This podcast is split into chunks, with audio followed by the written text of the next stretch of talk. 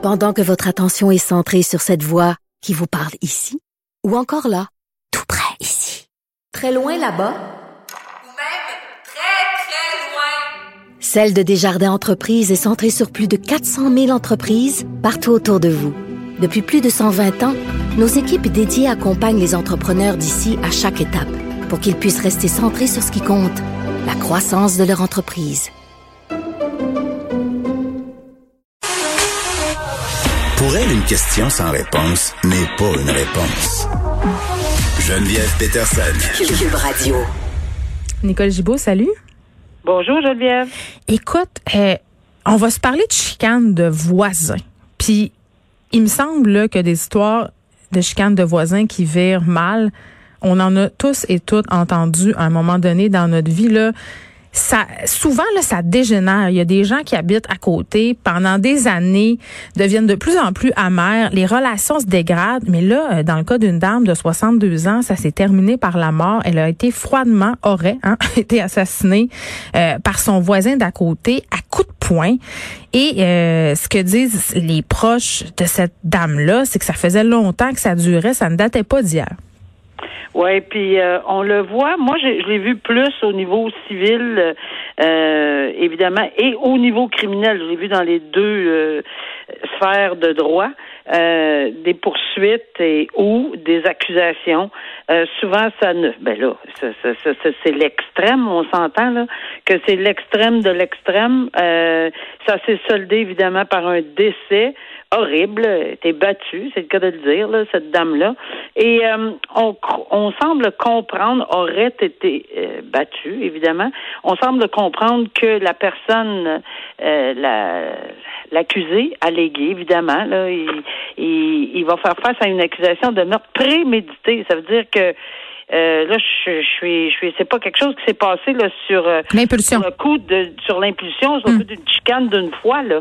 Euh, alors, est-ce qu'il l'aurait tenu ce genre? Parce que normalement, un meurtre prémédité, c'est vraiment orchestré, organisé et de et de propos délibérés. Alors, est-ce qu'il y aurait eu euh, des propos à cet effet-là hmm. euh, qu'un jour, toi, tu vas écouter, je sais pas comment ça a pu se, quelle est la preuve exacte là-dedans, mais hmm. on voit ici que, puis c'est à rappeler que, bon, euh, évidemment, là, ici, on parle d'un cas peut-être particulier. Je dis bien peut-être particulier, peut-être parce que, comme tu l'as bien dit, euh, un proche de cette dame-là dit que, bon, il est nettement au courant que ça fait des années, une quinzaine d'années qu'il y avait ce genre de chicane-là, mais qu'il semble que le, la personne en question semblait pour lui, ses paroles à lui, hmm. un, un, individu, un aîné, là, étrange individu, un peu réclus de la société. Oui, il avait l'air space un peu, le bonhomme. Là. Il vivait tout seul, pas d'électricité, euh, justement reclus. Puis euh, la personne euh, qui a fait ces affirmations-là, c'est l'ex-conjoint de la victime. Oui, exact. Puis tu sais, à un moment donné, tu te dis,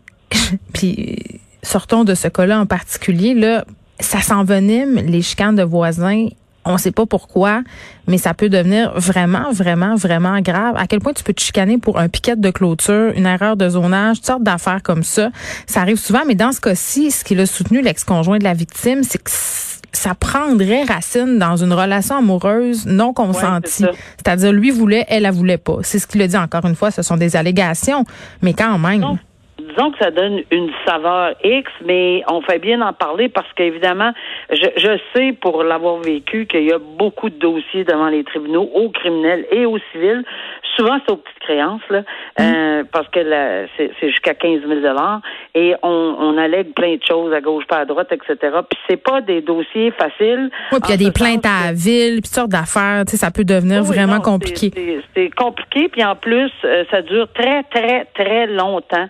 Alors ça, ça exacerbe, également les parties. Mm. Alors, euh, regarde, c'est, c'est ça, mais on ne forcera jamais euh, personne à s'aimer. Hein. Il faut s'endurer. Il y a des à un moment donné, tu sais, des fois, ça, ça frôle la caricature. À un moment donné, j'étais allée au conseil de ville, il y avait une chicane de voisins. Euh, ça semblait quasiment des plaideurs qui rulants. C'était quasiment rendu leur profession. Ils se pointaient là avec leur doléance. À un moment donné, là, Il faut vivre avec les autres aussi, là. En tout cas. Il y, a, il y a autre chose. Bon, euh, histoire de fraude maintenant, un fraudeur qui euh, s'attaquait au fisc quand même et qui a pu récolter des sommes assez rondelettes au fil des années en utilisant des identités fictives, puis pas deux, trois, là, 82 identités euh, fictives. On parle d'une fraude quand même au-delà d'un million de dollars. Puis ça serait pas la première fois que cette personne-là maille à partir avec des dossiers de fraude, Nicole?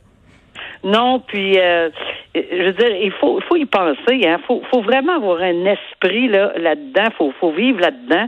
Puis ne penser qu'à ça. Là. Hmm. Comme tu, tu dis bien, là, il a pris l'identité de certaines personnes. Il a fait 80 pour 82 fausses euh, personnes en fait là.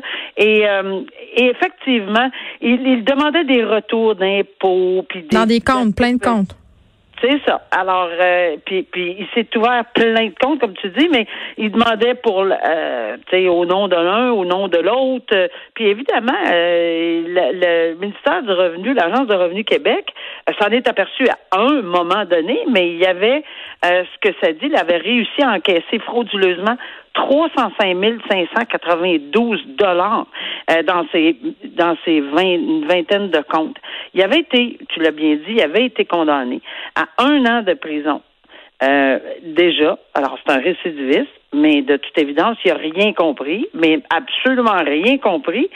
Et il a allégué, il a, il aurait allégué avec son, son avocat que non, non, lui c'était juste un, un, un porte-nom, là, tu sais, un prête-nom, juste ouais. un prête-nom, juste un, il transportait, il faisait une faveur à quelqu'un, excepté que le juge l'a pas cru, là, de toute évidence. Ouais. Et oui, euh, là maintenant, il hérite de quatre 42 mois de prison, 1,1 million d'amende quand même, c'est pas rien. Mm.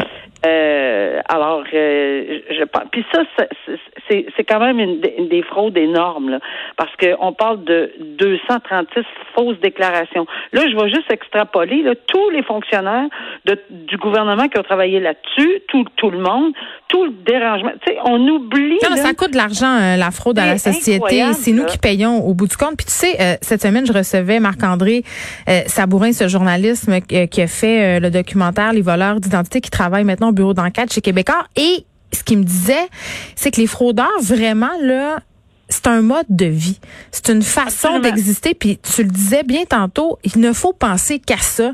Ils sont toujours au devant des institutions en train de penser à comment contourner, à comment euh, tirer le meilleur des failles euh, des organisations. Et c'est peut-être pour ça que souvent ils récidivent. Puis dans le cas de- de la- des fraudes con- qui concernent le fisc ou qui concernent des grandes compagnies, la mentalité justement, c'est que ça fait pas de victimes. Ces gens-là, ils sont assurés, euh, ils se disent euh, les banques ils vont les rembourser ou au niveau du fisc, ben c'est le gouvernement, le gouvernement est riche sans penser que c'est les contribuables qui paient au, au bout du compte. c'est- tous et chacun de nous. Puis ça me fait penser, sans nommer le pays, là, parce que je veux pas faire de politique avec ça, mais euh, j'ai appris euh, que dans un certain pays, il y aurait des gens qui s'en vont au bureau. Là, c'est un bureau là. Ils sont, euh, je sais pas moi, des milliers là, qui s'en vont au bureau le matin. C'est leur job de, de, de, de faire des fraudes, de faire de l'espionnage, de faire ci, de faire ça, etc.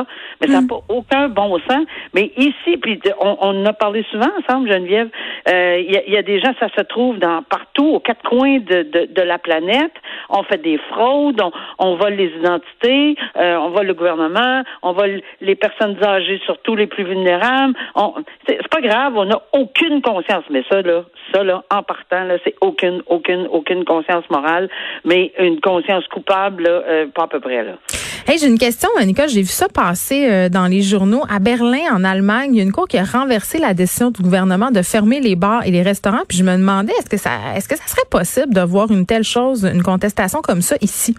Ben moi, il n'y a pas de contestation qui me surprendrait. Là. On peut avoir une contestation, j'imagine, active. Là. Il y a quelqu'un qui peut-être qu'à un moment donné va décider de poursuivre pour telle ou telle raison en alléguant évidemment là, euh, ce qu'on voit à Berlin. C'est, c'est toujours c'est toujours possible.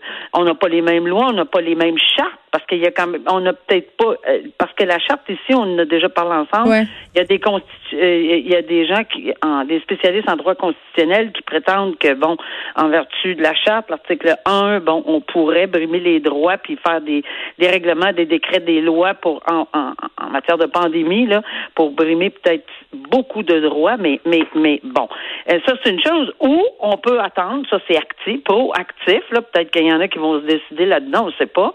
Et ou bien on peut demeurer passif, en ce sens qu'on attend la contravention, on ne fait pas ce qu'on a à faire. Ben, il y a des restaurateurs en zone orange là, qui sont en train de dire, écoutez, là, pourquoi nous autres on, on, est fermés? Puis Benoît Dutrisac tantôt évoquait le fait qu'on pourrait peut-être, comme en France, ouvrir le jour les restaurants et les fermer le soir, là où on le sait, il y a le plus d'abus je trouvais ça pas bien. On avait entendu le discours de certaines personnes qui disaient, ben regarde, donnez-moi les, les billets, les, il appelait ça l'étiquette. On les voyait C'est comme les riches qui stationnent au centre-ville n'importe où, qui se disaient, je m'en sac de ton ticket de 56 pièces toi chose. Oui, c'est, donnez-moi-le. Moi, j'ai des avocats qui vont le contester. Mm. Alors, c'est peut-être en contestation de quelque chose.